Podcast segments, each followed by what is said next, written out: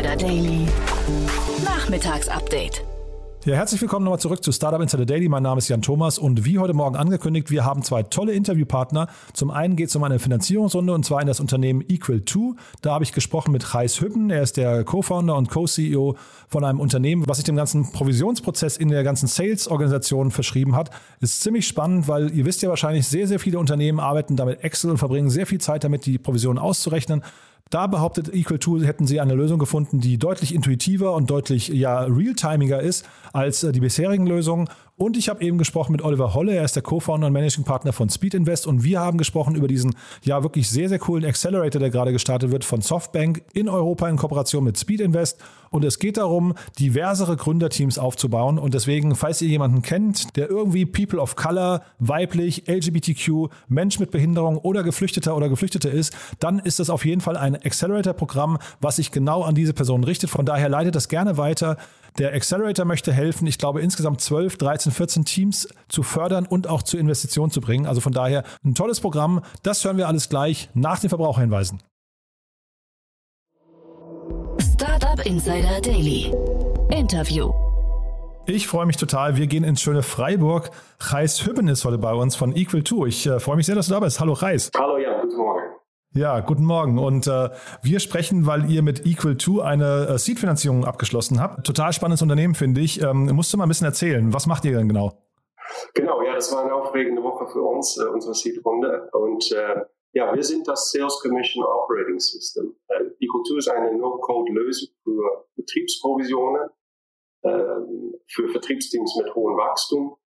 Und das dient äh, in Unternehmen als Single Source of Truth für Provisionen, Regeln und Daten und ist nahtlos integriert.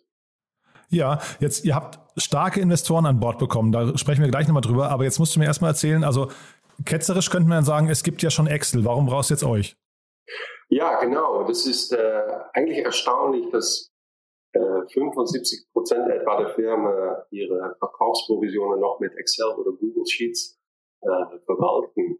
Und ähm, ja, das ist, das ist sehr aufwendig, aber auch nicht sehr smart. Ähm, stellen Sie sich mal vor, wie viel ein Head of Sales oder CFO jede Monat an Sales-Kommission ausgibt, ohne wirklich zu wissen, ob das Geld überhaupt effektiv eingesetzt wird. Ja, es ist, es ist viel Geld, das mit wenig Intelligenz verwaltet wird. Und warum? Ja, weil äh, diese Excel-Sheets ähm, schlecht äh, einsehbar sind. Ne? Die sind unstrukturiert. Und da kann man schlecht Daten analysieren und man kann auch das Prozess nicht automatisieren und damit auch nicht optimalisieren.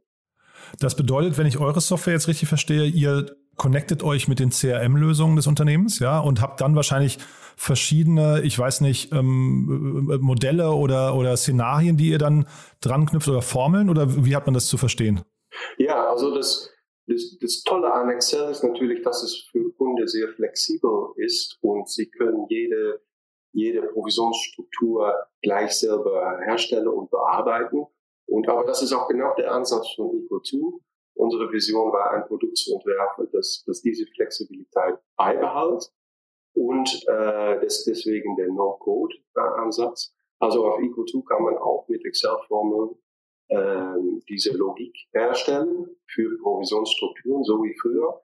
Aber es ist alles integriert in ein äh, modernes SaaS-Produkt, äh, was man, ja, was für die Analyse, Automatisierung und Skalierbarkeit äh, sehr nützlich ist. Mhm. Und habt ihr nicht die Sorge, also ich habe so das Gefühl, Unternehmen werden natürlich erschlagen von den Möglichkeiten verschiedener Software-Tools und man, es kommen immer neue Software-Tools dazu. Jetzt habt ihr so quasi einen Baustein euch genommen und daraus wieder eine eigene Plattform gebaut. Äh, ist das, ist das leicht, sowas zu ver vertreiben, so zu verkaufen? Oder ähm, wer ist denn überhaupt eure Zielgruppe? Kannst du ja vielleicht auch nochmal erzählen?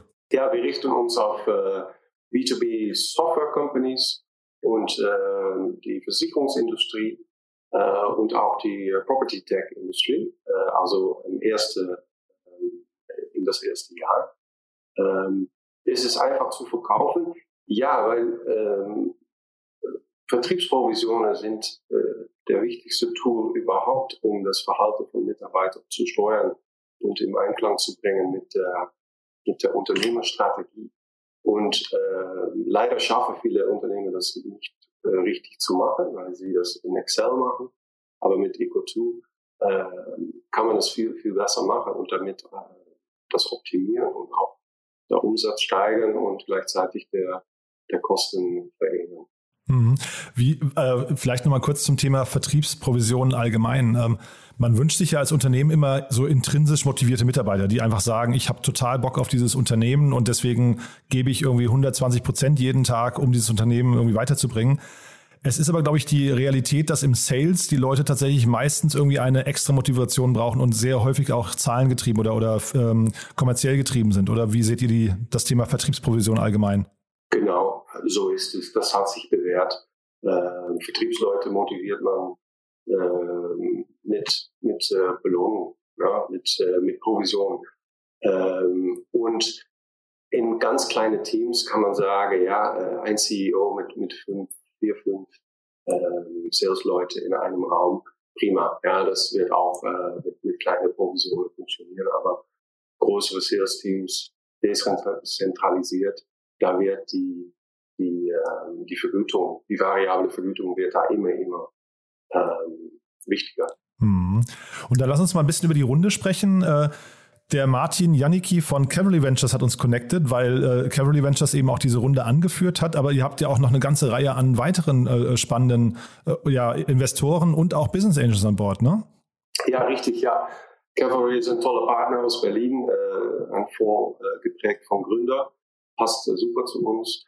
Aber wir haben auch ein, eine lange Liste von bekannten Operator Angels und Gründer äh, dazu als Investoren, zum Beispiel die Flaschenpostgründer sind dabei, die Gründer von Picom und auch Felix Jahn, äh, der Gründer von McMakler. Hm. Und auch Saarbrücke 21 habe ich gesehen, ne? Aber Korrekt, ja. tatsächlich äh, McMakler und Picon kann ich verstehen, weil das sind ja, glaube ich, Softwareanbieter, die wahrscheinlich tatsächlich sehr provisionsgetrieben arbeiten.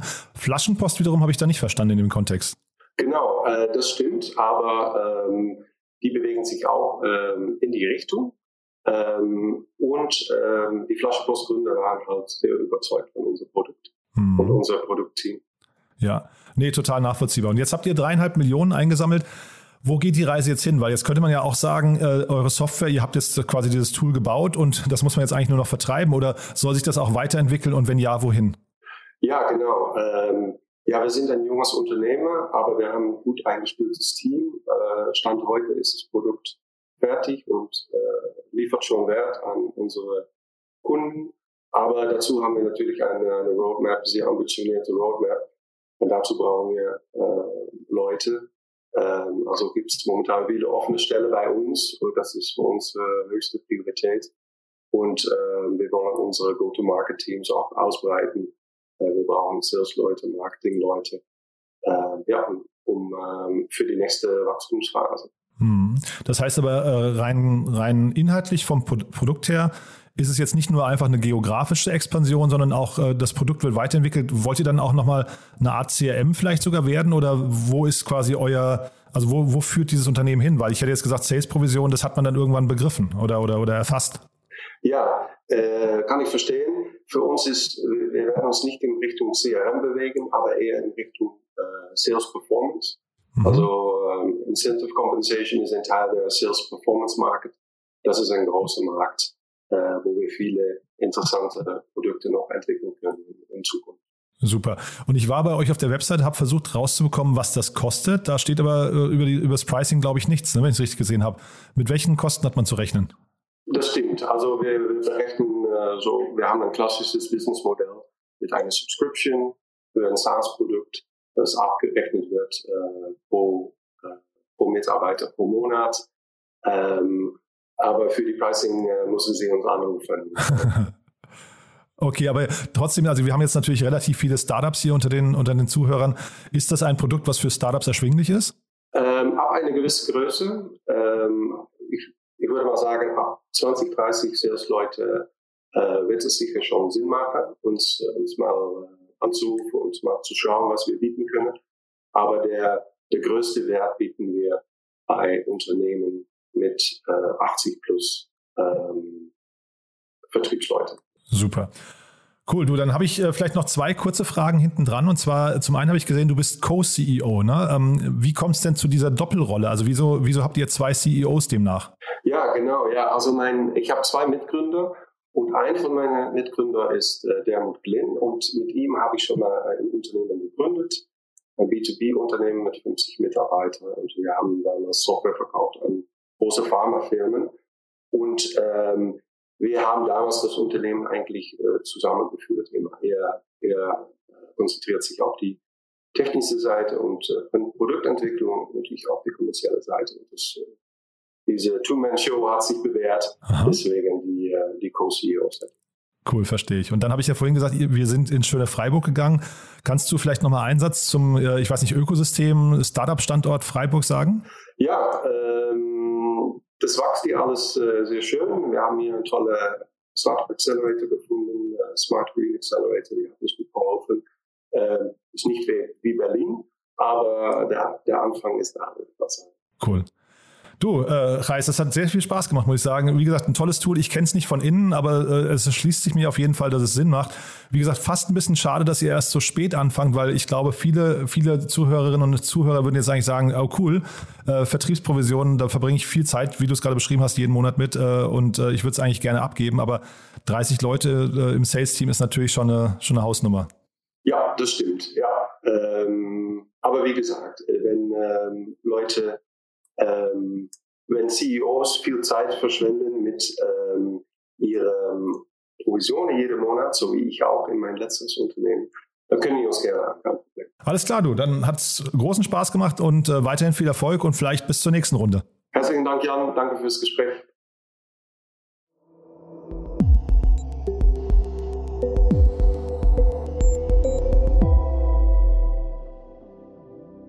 Ja, ich bin verbunden mit Oliver Holle von Speed Invest. Hallo Oliver. Hallo, freut mich. Ja, toll. Wir haben ein total cooles Thema, finde ich. Äh, aber wahrscheinlich, bevor ich das jetzt pitche, am besten holst du uns mal ab. Ja, also wir haben ja vor einigen Tagen äh, gemeinsam mit Softbank und einigen äh, gut befreundeten anderen VCs äh, das Emerge-Programm aus, den, äh, aus der Taufe gehoben für Europa. Äh, da geht es darum, dass wirklich eine paneuropäische Initiative um sozusagen Gründer mit äh, diversen Hintergrund, äh, aber insbesondere eben auch äh, von natürlich weibliche, natürlich weibliche Gründer, Gründer mit ähm, unterschiedlicher Hautfarbe, Flüchtlinge etc., äh, denen mit signifikantem Kapital und eben einem, einem wirklich tollen Accelerate-Programm ähm, zu unterstützen und aber auch wirklich tolle Investments zu machen, mhm. was ja letztlich unser Kerngeschäft ist. Ja, wir, haben äh, die Pressemeldung letzte Woche hier im Podcast schon thematisiert. Tina Dreimann von Better Ventures hat das ähm, mit mir besprochen und sie war total hin und weg, hat gesagt, das ist genau das, was man braucht. Ähm, ich versuche es mal ein bisschen kritisch zu hinterfragen. Ich versuche mal zu verstehen, warum. Also vielleicht kannst du mal erklären, warum sind denn manche Gründerinnen und Gründergruppen überhaupt unterrepräsentiert? Naja, man muss sich das Geschäft anschauen, wie es funktioniert. Und es funktioniert eben extrem schnell. Also und gerade die letzten 12, 18 Monate waren ja für die VC-Branche eine eine, eine ganz tolle Phase, aber eben auch eine, wo sich die Deals, die Geschwindigkeit, in der Deals abgeschlossen wurden, massiv beschleunigt haben. Und das ist gut für die Gründer, die schon ein, eine Reputation haben, die schon ein Netzwerk haben, die schon bekannt sind. Das ist nicht gut für äh, Founders on the Fringes sozusagen. Und das ist ja natürlich noch einmal dramatischer für für, für First-Time-Founder-Teams, die aus, sagen wir, eben äh, aus anderen Ecken kommen und eben keine Kontakte haben. Und da muss man dagegen steuern und dazu und das eben nicht, indem man sozusagen ein schönes Marketingprogramm aufsetzt oder oder eben äh, Alibi halber ein bisschen Geld investiert, aber in Wirklichkeit sich nicht committet und all diese, die, das versucht jetzt dieses Emerge-Programm zu adressieren, indem eben äh, seriöse Top-VCs äh, auf europäischer Ebene signifikant als Lead dann eben auch in diese Cases investieren und sie hoffentlich damit auch mehr Visibilität bekommen. Mhm. Aber wie habt ihr denn diesen, diesen Need überhaupt erkannt? Weil äh, ich sag mal, ihr seid, ihr seid sehr nah dran an den äh, jungen Gründern und Gründerinnen. Aber wie fällt euch denn zum Beispiel auf, dass Menschen mit Behinderungen oder äh, dass Menschen mit Behinderungen oder Geflüchtete zum Beispiel nicht so leicht an Deals oder an VC-Geld kommen? Naja, man muss sich ja nur äh, unseren eigenen Dealflow anschauen, man muss sich nur die auch die, das eigene Team anschauen, man muss sich die, die Geschwindigkeit anschauen, mit der Deals entschieden werden. All das äh, spricht eine ganz deutliche Sprache und da können wir uns alle an der Nase nehmen. Und jetzt kann man eh nichts anderes tun, als versuchen, das zu adressieren. Aber wir haben natürlich, äh, wir haben gerade mal 14 Prozent unseres Portfolios hat eine weibliche, äh, eine Gründerin dabei. Ähm, Diversität jetzt im, in, im breiteren Sinn ist noch mal schwieriger zu erfassen, aber auch da natürlich ähm, deutlich unterrepräsentiert. Und wenn ich mir jetzt die, die klassischen Serial Founder anschaue, die wir in, gerade im Dachraum sozusagen üblicherweise zu sehen bekommen, das sind in ganz in ganz, ganz großen Mehrheit sind das eben weiße Männer, sehr klar. Mhm. Ich versuche nur rauszuhören, liegt das darin, dass es im Prinzip auch bei den Gründern generell eigentlich primär weiße Männer gibt oder gibt es dort People of Color, weibliche Gründerinnen, LGBTQ habt ihr hier stehen, Menschen mit Behinderung und Geflüchtete, die eigentlich bereit wären zu gründen oder die im Prinzip auch auf der Suche nach Kapital sind und dieses dann nicht bekommen oder gibt es die eigentlich gar nicht? Die gibt es ganz, ganz sicher. Die gibt es ganz, ganz sicher. Das war immer unsere Hypothese äh, es ist nur eben so, dass es nicht so leicht ist, äh, sozusagen an die Surface zu bubbeln. Wir haben ja, also nur als, als man sich das vorstellen kann, wir sehen im Jahr 10.000 Startups bei Speed Invest alleine. Davon machen wir 20 bis 30 Investments im Jahr. So, natürlich gibt es eine ganz, ganz große Bandbreite an, an auch diverse Founders, die, die aber eben gar nicht so weit kommen, weil sie vielleicht auch nicht die Sprache sprechen, den Code sprechen, keinen Social Proof haben von anderen Gründern. Und da muss man, äh, da muss man halt aktiv dagegen kämpfen, auch gegen die eigenen äh, unconscious bias, äh, die man natürlich hat. Äh, ich bin auch ein weißer Mann. Ähm, und viele der, der Gründer, die wir investieren, die kennen wir zum Teil auch schon einige Jahre. Das ist alles gut, weil das schafft Vertrauen, aber das ist natürlich nicht gut für die, die nicht in diesem äh, Inner Circle sind.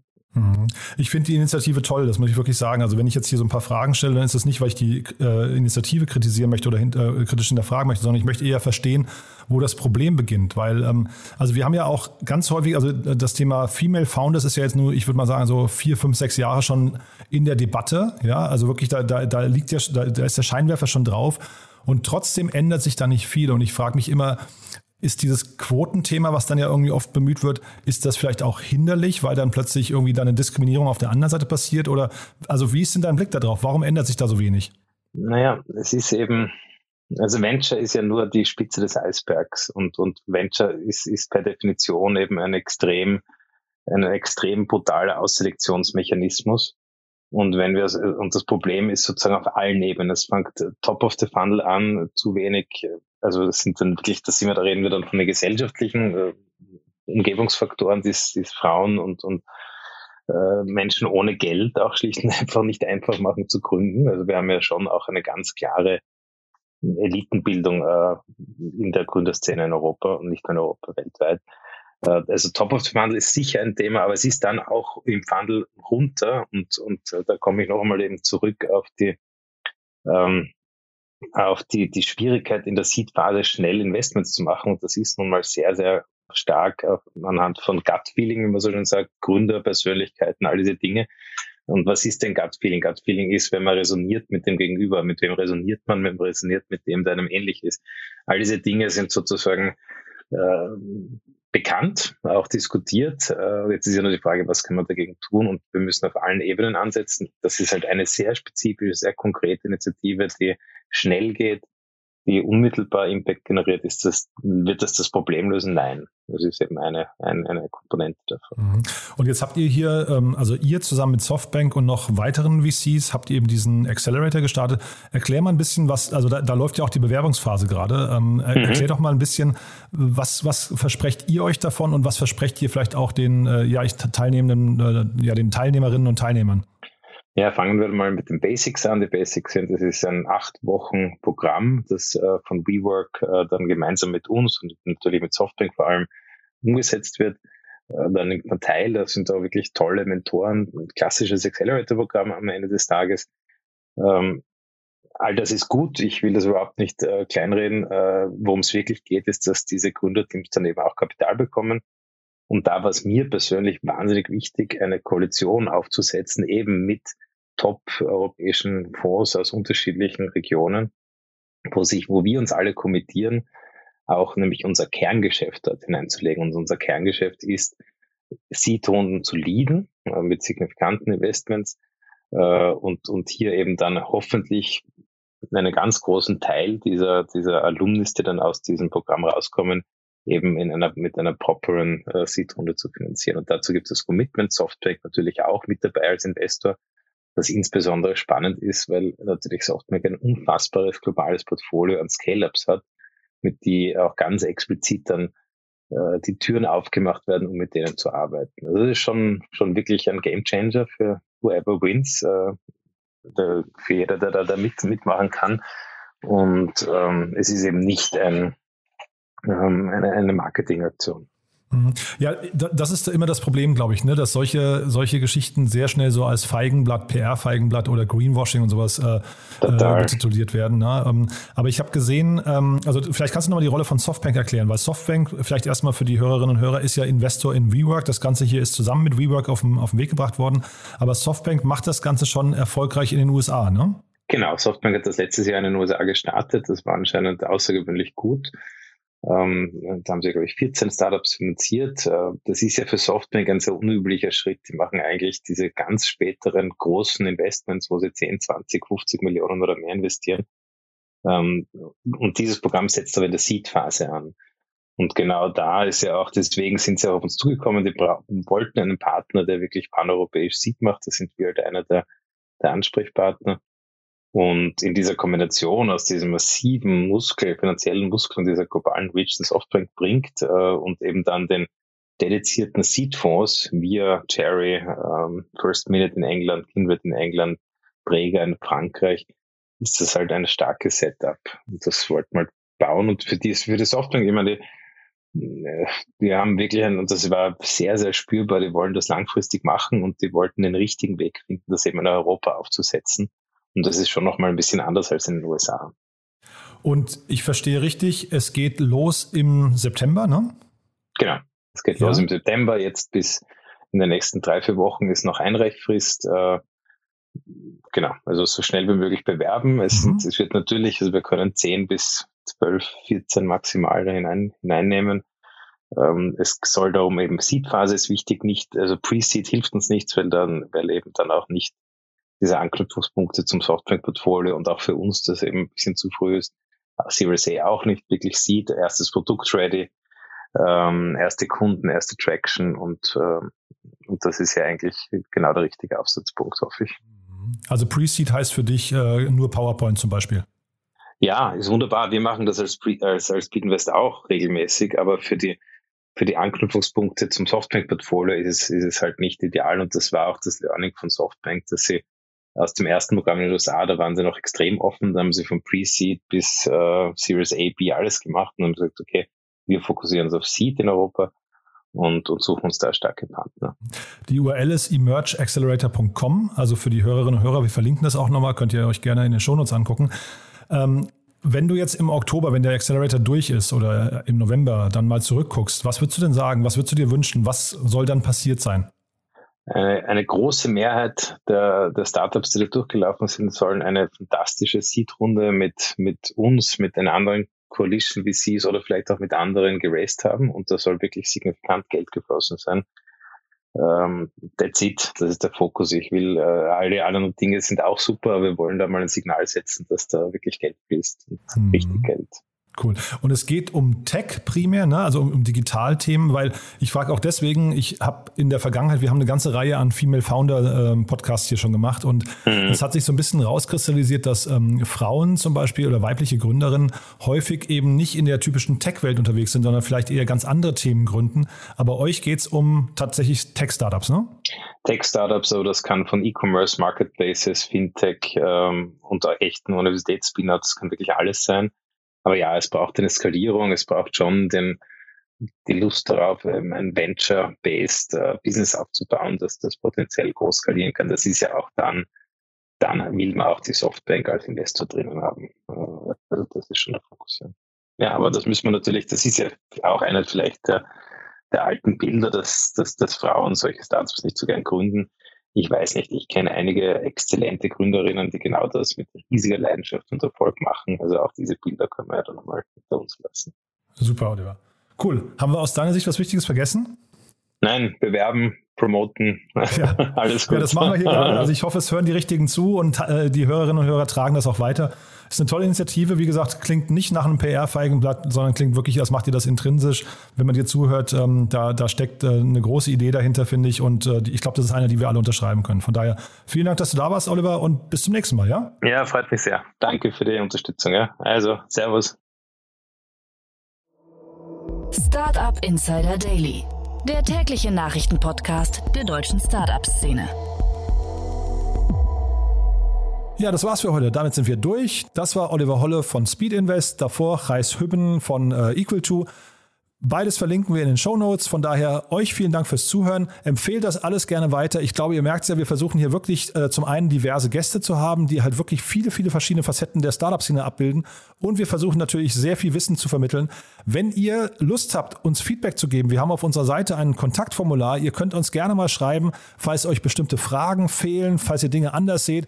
Äh, wir können gerne in die Diskussion gehen. Wir können auch gerne unseren Gesprächspartnern immer wieder mal Fragen stellen, auf die wir vielleicht selbst nicht kommen würden. Von daher, falls euch irgendwas fehlt, Gebt uns gerne Bescheid, www.startupinsider.de und dann unter der Kontaktseite findet ihr unser Formular. Einfach kurzes Feedback geben. Wir freuen uns drauf und ansonsten euch noch einen schönen Tag. Bis morgen dann. Ciao, ciao.